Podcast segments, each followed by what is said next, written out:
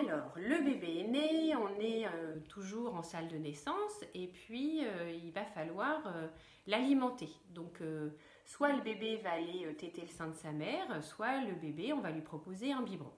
Donc, le premier cas, il va téter le sein de sa mère. Donc, il faut savoir qu'à la naissance, juste que vous ayez une idée, donc quand on a un accident sur l'autoroute et qu'on fait trois tonneaux, on va avoir cette quantité-là d'hormones de stress de catécholamine, d'adrénaline, d'hormones de stress. Et un bébé à la naissance, pendant deux heures, il va être là. C'est la seule et unique fois de notre vie que nous aurons euh, des hormones de stress, mais aussi le stress c'est utile. C'est pour courir, c'est pour faire plein de choses le stress.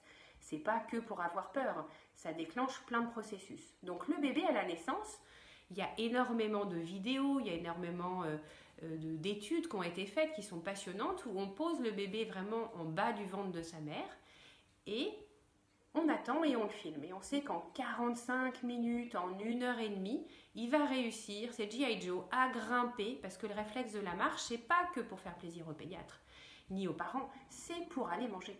Et donc, euh, il va commencer à grimper, grimper. Alors, il faut savoir que le mamelon et devient plus marron pendant la grossesse, change de couleur, comme ça ça va aider le bébé qui voit mieux les contrastes à repérer sa cible. Donc ça c'est le côté visuel, le bébé il va regarder où est-ce que c'est foncé et il va aller voir. Et la deuxième chose c'est l'odeur. Euh, le liquide amniotique est exactement, c'est totalement formidable, exactement la même odeur que ce qui sort des seins en tout début de l'allaitement, ça s'appelle le colostrum, et donc c'est exactement la même odeur.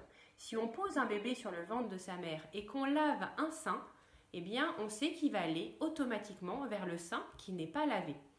Et il va sentir ses mains, lécher ses mains, parce que c'est le liquide amniotique qui est sur ses mains.